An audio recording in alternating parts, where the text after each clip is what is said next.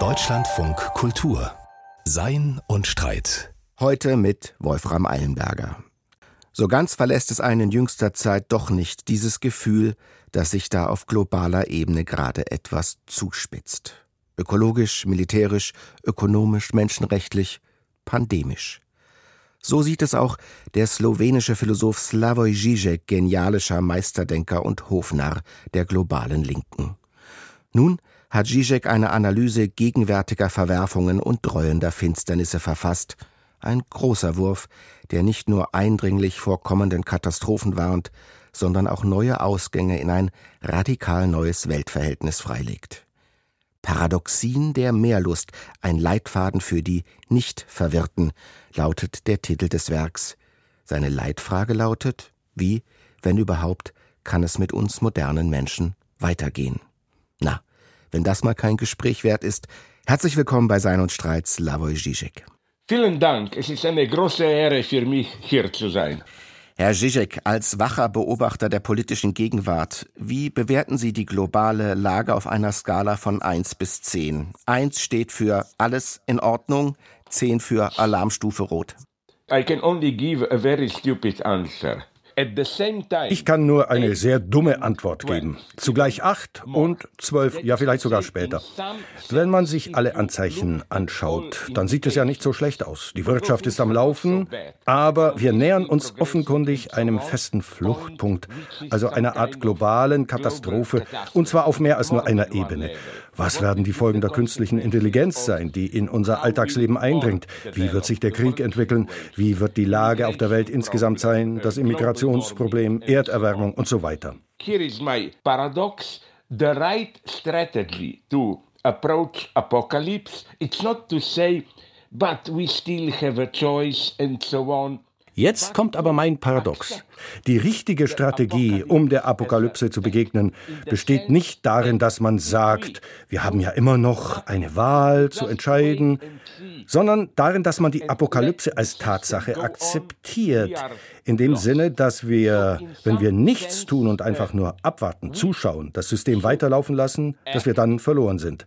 Wir sollten also handeln, aber nicht einfach so, dass wir irgendwelche Handlungsoptionen ergreifen, sondern in gewisser Weise, indem wir sogar die Vergangenheit ändern, unsere gesamte Sicht auf das, was geschehen ist, im Sinne von Walter Benjamin, die Vergangenheit, wie wir sie kannten, dieser beständig weitergehende Fortschritt, führt uns geradewegs in die Katastrophe. The past as we know it, the past of gradual progress is bringing us to catastrophe. Um ein Wort von Walter Benjamin aufzunehmen, könnte man ja sagen, die eigentliche Katastrophe besteht darin, dass sie nicht stattfindet. Oder anders gesagt, mit der Apokalypse ist es so, sie wird immer prophezeit, aber sie findet dann nie richtig statt. Und auch die Klarheit, die Offenbarung im Wortsinne der Apokalypse, die stellt sich eigentlich nie ein, oder? Yes, I agree with the basic insight ja, ich stimme mit dieser Grundeinsicht, die Benjamin hier andeutet, überein, nämlich die Art, wie wir die Apokalypse erwarten, ist in gewisser Weise schon ein Teilgeschehen der Apokalypse, weil es uns erstarren lässt. Ich würde hier sogar den freudschen Begriff der Mehrlust oder des Mehrgenießens verwenden. Das nötigt und lähmt uns. Ich würde dem aber nicht zustimmen, dass die Apokalypse nie geschieht. Sie geschieht nie im Jetzt, in der Gegenwart. Wir erwarten immer die Apokalypse und plötzlich wird uns bewusst, dass wir bereits in der Apokalypse stecken. Dasselbe gilt auch für die Liebe. Man wartet darauf, sich zu verlieben. Es ist niemals dieses Jetzt verliebe ich mich. Und dann stellt man plötzlich fest, ach je, ich bin ja schon verliebt. All of a sudden you discover, my God, I'm already in love. So gibt es also eine Nachzeitigkeit der Erkenntnis. Und Sie sind ja als gewiefter Dialektiker, gehen Sie sogar noch weiter. Sie sagen, wir leben eigentlich bereits in einer postapokalyptischen Zeit. Und Sie sagen auch, die eigentliche Katastrophe hat schon stattgefunden. Diese Katastrophe sind wir, die modernen Menschen des fossilen Kapitalismus. Yes, it's true, but nonetheless, I remain, at least in this aspect, an old-fashioned Marxist. Ja, das ist wahr. Dennoch bleibe ich mindestens in dieser Hinsicht ein altmodischer Marxist, in dem Sinne nämlich, dass der einzige Ausweg eben durch diese Katastrophe hindurchführt.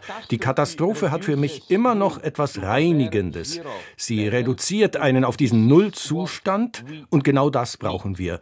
Es geht nicht so sehr darum, unser Verhalten oder unsere Handlungen zu ändern. Wir müssen uns vor allem selbst ändern in einem ganz grundlegenden Sinne. Die gerade erwähnte künstliche Intelligenz etwa. Bei dieser Frage ist nicht, wird sie uns beherrschen oder wir sie. Die entscheidende Frage bei der künstlichen Intelligenz ist, ja, wir werden sie irgendwie überleben. Aber wie wird sie die Grundbedeutung dessen verändern, was es heißt, ein Mensch zu sein? The very basic meaning of what means to be a human being. Und haben Sie da derzeit das Gefühl, dass die vielleicht auch mit dem neuesten Sprung, mit dem Chatbot, sich wirklich etwas ereignet hat, ein Ereignis im philosophischen Sinne, dass die gesamte Idee dessen, was es heißt, zu denken, zu sprechen, vielleicht sogar zu philosophieren, sich derzeit wandelt? I am not such a pessimist here. Ich bin an diesem Punkt kein solcher Pessimist. Was in Frage steht, ist nicht, dass die Chatbots irgendwann klüger als wir sein könnten, sondern dass wir im Nachahmen von oder im Umgang mit Chatbots anfangen, wie die Chatbots zu denken und zu handeln. Das ist meine große Sorge. Aber das wäre ja gar nicht schlimm, wenn die Chatbots alles können, was wir auch können. Yeah, but they cannot. And to put it very simply, Schon, aber das können die ja nicht. Um es ganz schlicht zu sagen, ein Umstand, der meiner Meinung nach ein Hauptaspekt der menschlichen Kreativität ist, wird ganz schön von Heinrich von Kleist ausgeführt. Er hat einen wunderbaren kurzen Text geschrieben. Mit tollen Beispielen beweist er, wie alle großartigen neuen Gedanken durch einen Fehler geschehen. Man sagt mehr, als man sagen wollte, man sagt etwas Falsches und dann sucht man verzweifelt nach einem Ausweg und erfindet so etwas Neues. Ich werde erst dann an die Chatbots glauben, wenn sie genau das schaffen, einen Fehler zu begehen, etwas Dummes zu sagen und dann etwas Neues zu erfinden.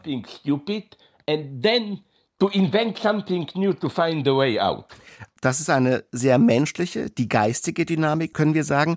Was künstliche Intelligenzen auch nicht sein können, sie können nicht verwirrt sein, nicht confused sein. Ihr Buch trägt nun den Titel Ein Leitfaden für die Nicht-Verwirrten und eigentlich sagen sie, wir sind noch lange nicht verwirrt genug. Die Philosophen glauben immer noch, sie können diese Gegenwart mit konventionellen Mitteln verstehen und ihr Programm ist eigentlich das einer Begriffsfrustration. Sie wollen der Gegenwart zeigen, dass wir noch viel verwirrter sein müssen, bevor es besser wird.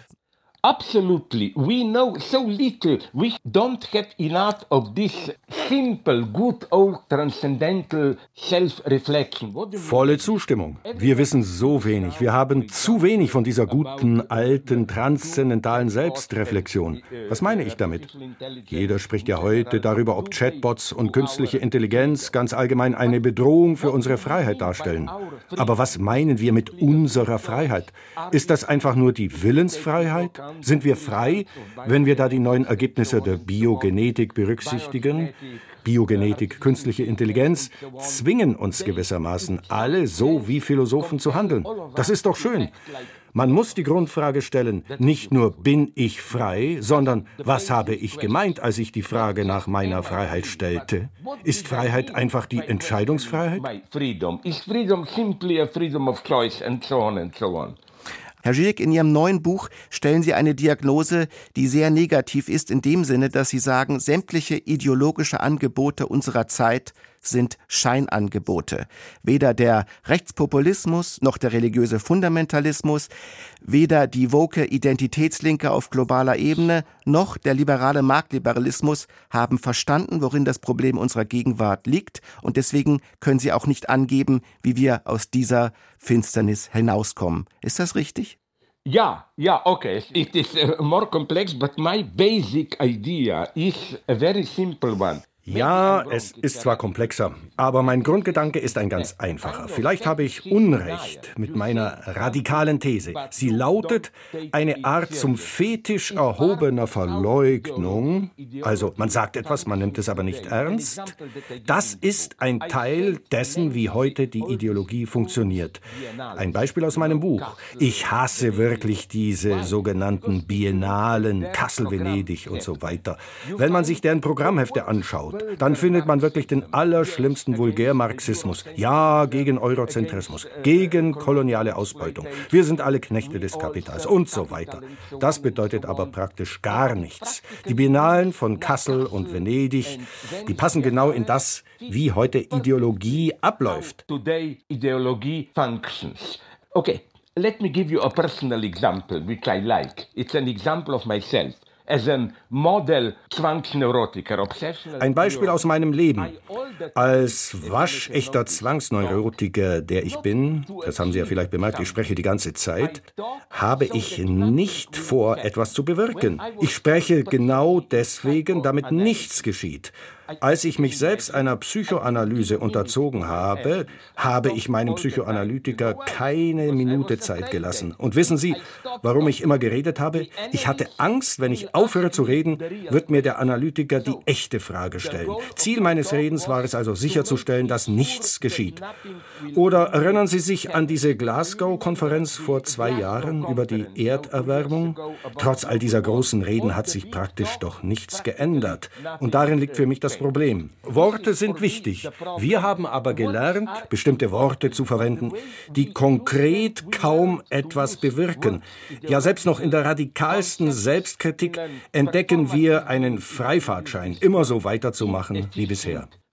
Even if they're radical Selbstkritik, they just allow us to go on. Another thing you can insert Herr Zizek, darf, darf ich nur ganz kurz hier einhaken, weil Sie werfen einerseits vor, dass das, was sich als nonkonformistischer Widerstand gibt, ideologisch der reinste Konformismus ist. Eine sehr gängige Vorwurf auch an die globale woke Linke beispielsweise. Aber Sie gehen ja noch weiter. Sie sagen, wir bräuchten eigentlich eine Psychoanalyse der Gegenwart, aber die Gegenwart hat Angst die wirklich wichtige Frage zu stellen. Deswegen quasselt sie die ganze Zeit. Das wirft natürlich die Frage aus, wie lautet die eigentlich wichtige Frage, vor der wir Angst haben? It's this what I was already talking about. This split between on the one hand empty ja, ich habe das vorhin bereits angedeutet. Es ist diese Spaltung zwischen einerseits leerem Gequassel, Leer nicht in dem Sinne, dass es unwahr wäre, sondern leer, weil es einen persönlich zu nichts verpflichtet. Und am anderen Ende des Spektrums taucht das komplexere Problem auf. Mein Problem mit den sogenannten Fundamentalismen, aber nicht nur mit diesen, ist es, dass etwas geschieht, das ich nicht umhinkomme, das ethisch Böse zu nennen. Der Inbegriff dessen, wir kennen es alle, ist Heinrich Himmlers Rede in Posen 1943 in 1943. Ja, diese he grausame Rede. ja. Ja, ja, ja, ja. Uh, presents total annihilation of the Jews and so on, but he does something terrifying there. Ja, er stellt da das Vorhaben der vollständigen Vernichtung der Juden vor und er macht dann etwas Erschreckendes. Er weiß, was wir machen. Es ist entsetzlich, es untergräbt unseren tiefsten Sinn für Mitleid oder für Anstand und so weiter, aber er hält es für eine Neudefinition des Mutes. Mut sei, wenn höhere Interessen deines Landes es verlangen, solltest du bereit sein, auch entsetzliche, unsägliche Grausamkeiten zu begehen basically saying the same Putin sagt im Grunde etwas Ähnliches. Russland braucht es. Wir müssen schreckliche Taten begehen, auch wenn er es nicht so ausdrücklich benennt wie Himmler. Ja, sogar Trump, der vor einem halben Jahr wohl ein Interview gegeben hat, wo er sagte, die letzten Wahlen seien widerrechtlich gewesen in den USA. Wir haben also sogar das Recht, die Verfassung zu brechen. Wir dürfen Gewalt anwenden, um unsere Gesellschaft zu retten. Dieser Gedanke, dass wir Entsetzliches zu tun verpflichtet seien und dass Mut darin bestehe, die Seele dem Teufel zu verkaufen, zum Wohle des Heimatlandes. To sell your soul to the devil for the benefit of your country. Aber Herr Zizek, könnte man diese Figur, die ja eine grundmenschliche zu sein scheint, eine Art Aktivismus des Nihilismus nennen.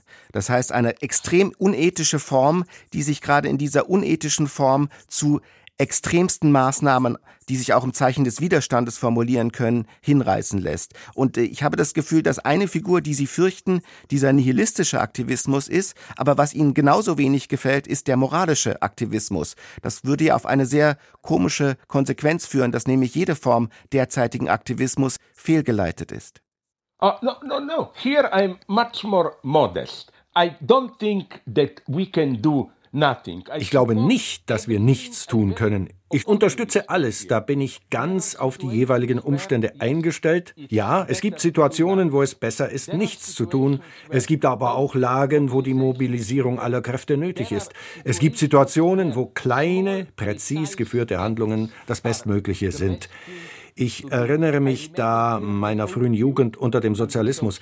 Im letzten Jahrzehnt machte man sich keinen Kopf mehr über die Ideologie im Allgemeinen. Man konnte gegen Kommunismus oder gegen Marx oder sogar das jugoslawische System anschreiben. Das ließ die Leute kalt. Sobald man aber bestimmte Personen angriff, wenn man kleinere gesetzliche Vorschriften ändern wollte, dann begab man sich in Gefahr. Aber Wunder geschehen. Schauen wir einmal in die Vereinigten Staaten. Da hege ich zwar hohe Achtung für Gestalten wie Bernie Sanders, er verlangt ziemlich realistische sozialdemokratische Maßnahmen. Vergleichen Sie einmal Bernie Sanders Programm mit dem Programm der europäischen Sozialdemokratie von vor 50 Jahren. Dann tritt er ja eher bescheiden auf. Radikalere Maßnahmen werden vonnöten sein. But more radical measures will be needed. What do you mean by this? Look at what is happening in Iran. Schauen Sie sich an, was gerade im Iran geschieht. Dieser Aufstand der Frauen, das ist doch ein Wunder. Denn auch wenn Sie manchmal ein paar europäische Begriffe wie Feminismus oder Menschenrechte verwenden, ist da doch etwas ganz Eigenes explodiert. Ein Teil der Widersprüche in der eigenen Gesellschaft. Das ist in meinen Augen der gute Feminismus. Nicht unser politisch korrekter Feminismus, der zur Spaltung führt.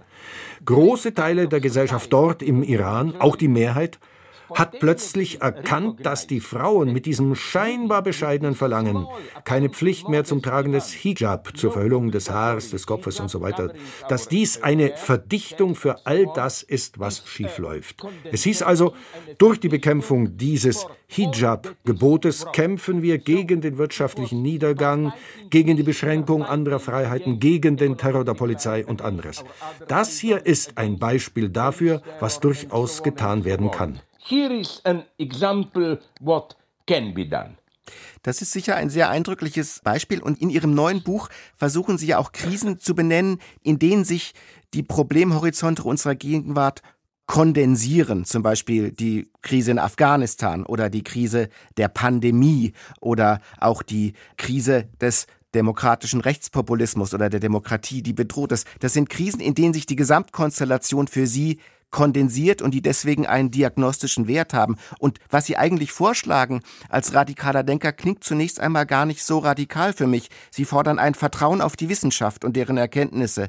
Sie fordern ein Anerkennen globaler Verwobenheit und wechselseitiger Abhängigkeit und sie fordern globale Institutionen auf universalen Werten und Vergemeinschaftung im globalen Sinne. Man würde ja sagen, das ist gar kein radikaler Vorschlag, das ist fast schon linker Common Sense linker Common Sense, but with a twist. Linker Common Sense, jedoch mit einer ganz besonderen Nuancierung. Das ist ja auch der Grund, weshalb ich meine Analyse mit diesem verrückten Begriff Kriegskommunismus anreichere.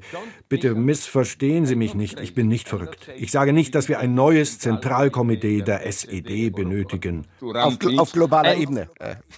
No, uh, uh, uh, I explicitly oppose world state. Oh nein, ich lege ausdrücklich Widerspruch gegen einen globalen Weltstaat ein, denn ein solcher wäre eine unglaubliche Verführung zur Korruption. Was wir wirklich benötigen, ist nur eine gewisse globale internationale Zusammenarbeit, die auch Wirkung entfaltet und nicht nur moralische Appelle verkündet. Sie erinnern sich im vorletzten Sommer, glaube ich, im Nordwesten der USA und im Südwesten Kanadas, in Seattle und Vancouver, stiegen die Temperaturen bis auf 50 Grad an. Das war eine Katastrophe. Da kann man aber die Schuld nicht auf die örtliche Bevölkerung schieben. Die machen da keine so schlechte Umweltpolitik. Nein, es war eine weltweit spürbare Störung der Luftströmung rings um den Nordpol. Das ist allgemein bekannt. Wie kann man so etwas bekämpfen? Für mich ist das schlicht eine Überlebensfrage, dass wir den Markt steuern und regulieren müssen, wie man das in Ausnahmezuständen macht. Sie wissen vielleicht, wer fast dasselbe Beispiel anführte. Simon Jenkins, der britische Publizist, er sagte angesichts der aktuellen Krise des Gesundheitswesens in Großbritannien, man sollte dies als einen Krieg behandeln. Hier sterben Menschen unnötig. Wir brauchen eine Art Kriegsmobilmachung. Ich weiß nicht, wie es in Deutschland ist. In meinem Heimatland ist es genauso. Man muss in der Notaufnahme bis zu 20 Stunden warten. Die staatliche medizinische Versorgung zerfällt gerade. Und da sollten wir weiterhin den Markt nutzen. Der Markt sollte jedoch reguliert und koordiniert werden. Nicht einmal ausschließlich durch einen stärkeren Staat, sondern durch einen Staat mit starker gesellschaftlicher Mitwirkung. Das Problem liegt meiner Meinung nach darin, dass die Menschen sogar wissen, dass dies nötig ist. Aber das große Geheimnis ist, warum sie es nicht tun.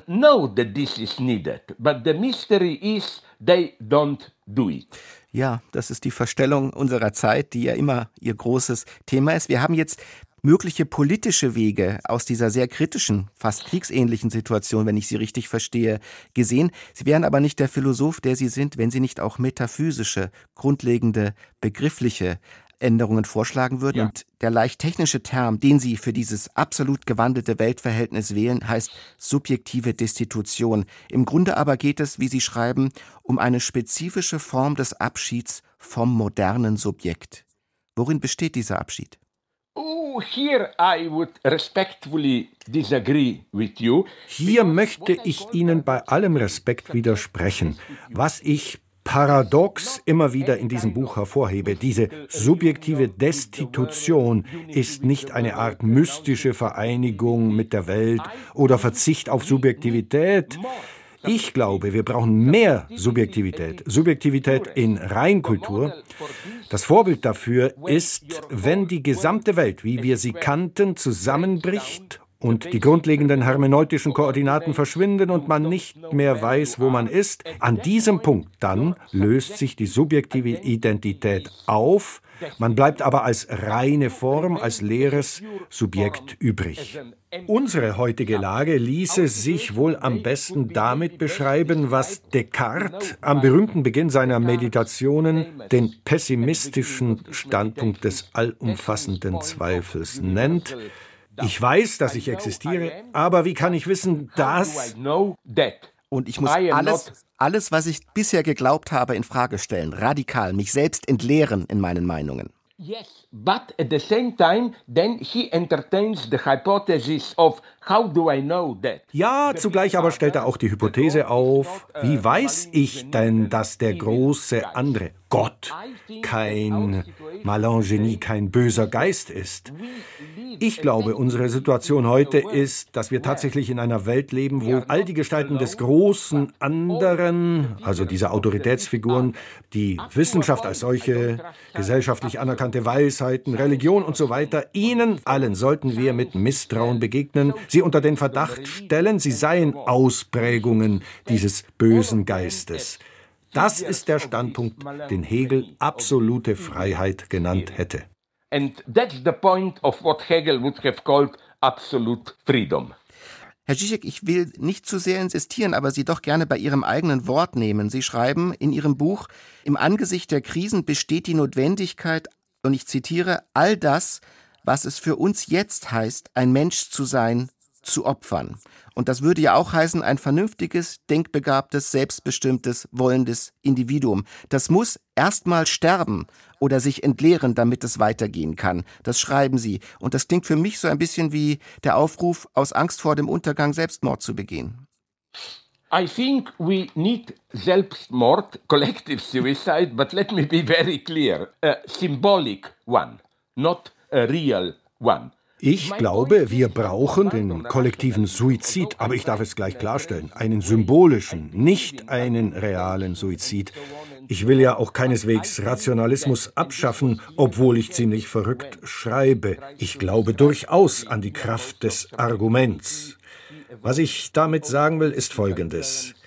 Wenn Hegel versucht, den innersten Gehalt der Subjektivität zu beschreiben, dann spricht er in der alten Begrifflichkeit der Mystik von der Nacht der Welt. Nacht der Welt im Sinne völliger Finsternis. Mein Argument hierbei ist, und das ist auch bereits das Argument Hegels, dass er sagt, wir können diesen Punkt nicht durch einen glückverheißenden Fortschritt überwinden. Nein, diese Drohung begleitet uns ständig. Zu Beginn seiner Anthropologie, wenn Hegel darüber spricht, wie menschliche Intelligenz aus tierhaftem Verhalten hervorging, da sagt er, die ursprüngliche Erfahrung des Geistes ist es, ohne Wurzel zu sein, in der Lehre in der Verrücktheit. Und er sagt wörtlich, all unsere Intelligenz, unsere Vernunft sei ein verzweifelter Versuch, den Kern der Verrücktheit zu beherrschen. Er sagt es wunderschön, wir müssen nicht alle verrückt sein, aber wir können unsere Vernunft nur begreifen als eine Verteidigung gegen diese radikale Nacht der Welt, Negativität, gegen die Bedrohung des Wahnsinns. Was für Hegel hochspekulatives Denken war, ist nun unsere Wirklichkeit. Wir erfahren diese Verrücktheit überall. What was for Hegel a high speculation is now our reality. We experience this madness everywhere. Und doch sind wir offenbar auch Ihrer Ansicht nach noch nicht verrückt genug, sondern müssen an dieser Verrücktheit noch arbeiten und sie neu verstehen. Yes, ich will doch yeah, but, but by verrückt, I'm not saying we should be more destructive or whatever. Verrückt, da sage ich nicht, dass wir noch zerstörerischer sein sollten oder was auch immer. Nein, wir müssen der Gefahr des Verrücktseins ins Auge blicken. Wir müssen diesen Nullpunkt durchschreiten, um überhaupt irgendwohin zu gelangen. Schauen Sie sich die Ukraine an. Wir wollen der Ukraine helfen, ja, ja. Aber wir wollen unseren relativen Wohlstand in Westeuropa nicht allzu sehr gefährden. Nein, sage ich da, wir müssen das bis zum Ende weiter beschreiten. Nicht, indem wir Russland bombardieren. Ich bin ja nicht verrückt. Der Friede liegt mir schon am Herzen. Sondern in dem Sinne, dass wir einen Lebensstil, der irgendwie schön schön war und der europäische Sozialstaat ist in einer großen Krise, dass wir den radikal ändern müssen, um zu überleben.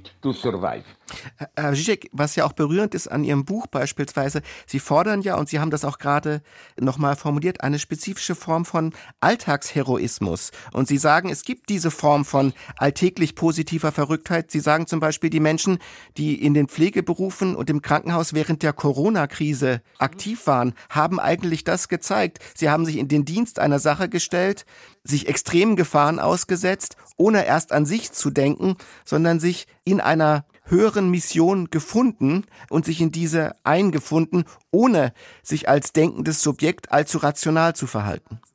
Absolutely, and it's not only this. Volle Zustimmung, aber damit nicht genug. Ich habe ja viele Freunde dort. Ich empfinde große Sympathie für die Ukraine. Viele Linke sagen ja, unsere heutigen Kriege seien abstrakte Kriege mit Maschinen ausgefochten.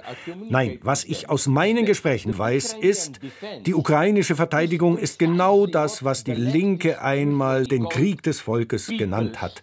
Es geht hier nicht nur um die Armee, sondern wenn sie in ihren Orten durch Russen bombardieren, bombardiert werden, richten die Menschen selbst Lazarette ein. Sie verwenden ihre zum Spaß angeschafften Drohnen, um russische Positionen auszuspähen und so weiter. Es ist wirklich ein ethisches Wunder.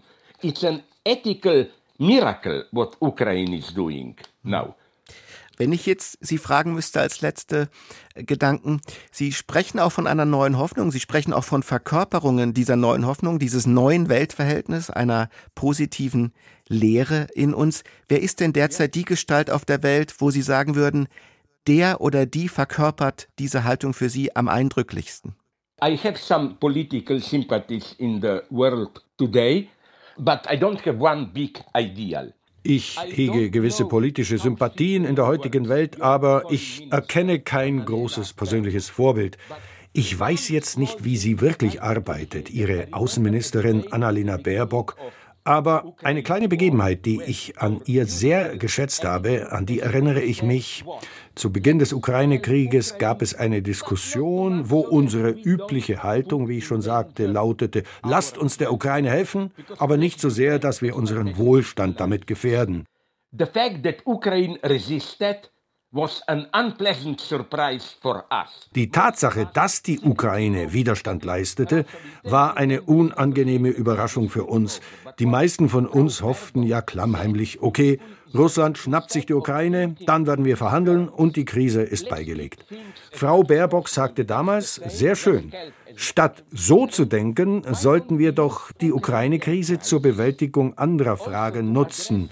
Zum Beispiel gab es Probleme mit den Erdöllieferungen. Okay, lasst uns das verwenden, um zum Beispiel unsere Gesellschaft im Bereich Energie zu ändern, auch unsere Landwirtschaft umzugestalten und so weiter. Ich glaube, der echt Hegelsche, ja sogar marxistische Ansatz ist es, eine Krise stets auch als Chance zu einem Neubeginn zu sehen.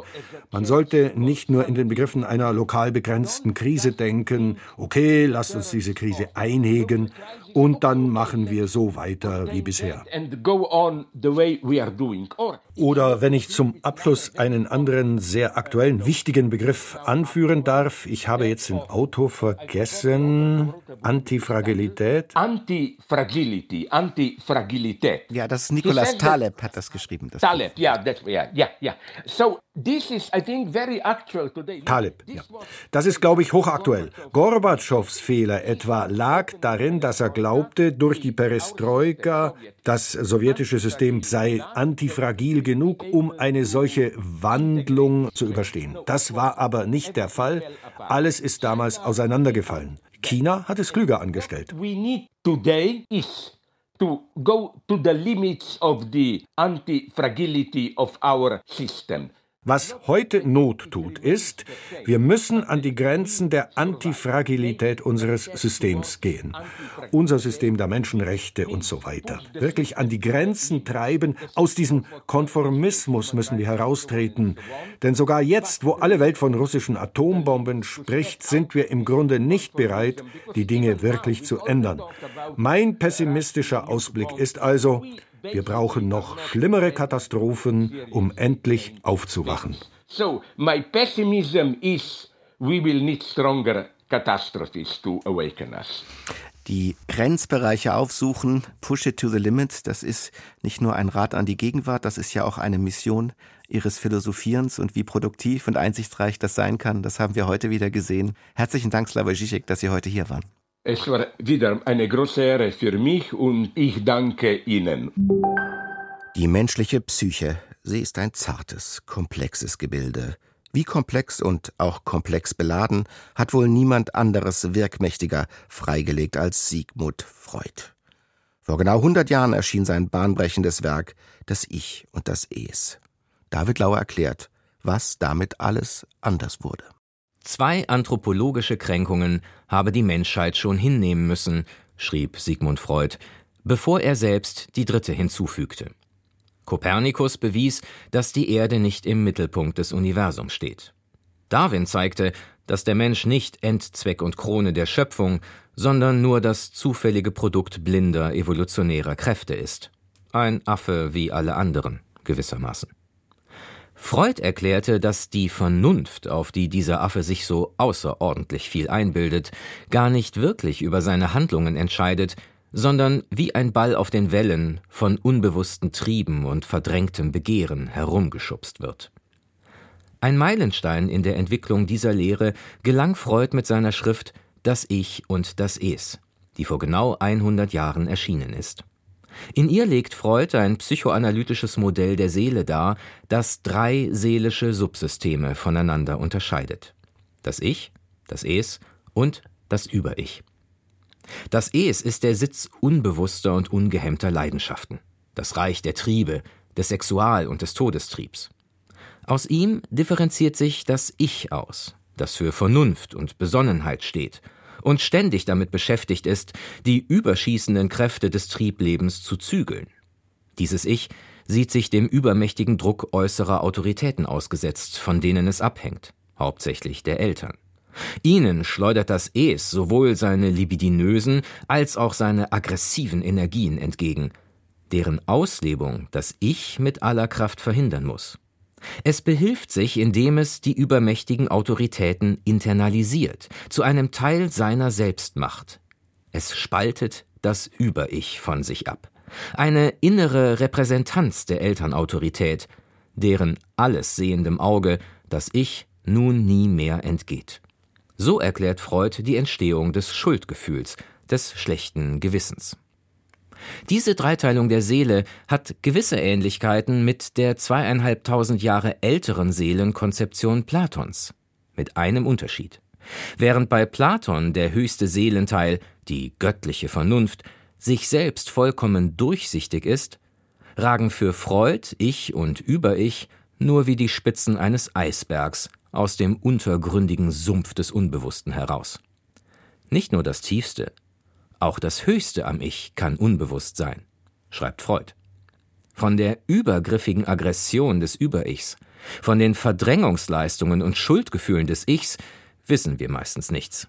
Das macht ihre psychologische Behandlung so schwierig. Freuds Kränkung war nicht das Ende. Gegenwärtig leben wir unter dem Eindruck des jüngsten, noch frischen Angriffs auf unser Selbstbild. Dieser betrifft eine weitere Fähigkeit, auf die wir uns viel einbildeten, die Fähigkeit, Gedanken, die andere bereits einmal geäußert oder aufgeschrieben haben, so zu einem gefällig formulierten Zweitaufguss zusammenzurühren, dass die Illusion eigenständigen Denkens erzeugt wird. Schockiert mussten wir feststellen, dass KI-Chatbots dies inzwischen besser erledigen als wir. Möglicherweise haben die beiden Kränkungen miteinander zu tun. Schon diskutieren Psychoanalytiker wie Slavoj Žižek die Idee, die Chatbots seien nichts anderes als die Stimme unseres kollektiven ins Netz ausgelagerten Unbewussten, bloß dass diese nicht von einer wenigstens ansatzweise um Verantwortung und Selbstbeherrschung ringenden Instanz wie dem Ich im Zaum gehalten wird. Einige geschickte Prompts reichen, und die Maschine spiegelt uns gnadenlos, was sie in den trüberen Schichten unseres externalisierten Unbewussten so aufschnappt. Von erotischen Fantasien bis zu rassistischen Beleidigungen, bis Mama und Papa Microsoft ihr indigniert den Mund verbieten. Die Entstehung des digitalen Über-Ichs ist wahrscheinlich nur eine Frage der Zeit. Ein Kommentar von David Lauer. Das war es für heute bei Sein und Streit im Deutschlandfunk Kultur eine zumindest katastrophenfreie Zeit wünscht bis zur nächsten Sendung Wolfram Eilenberger.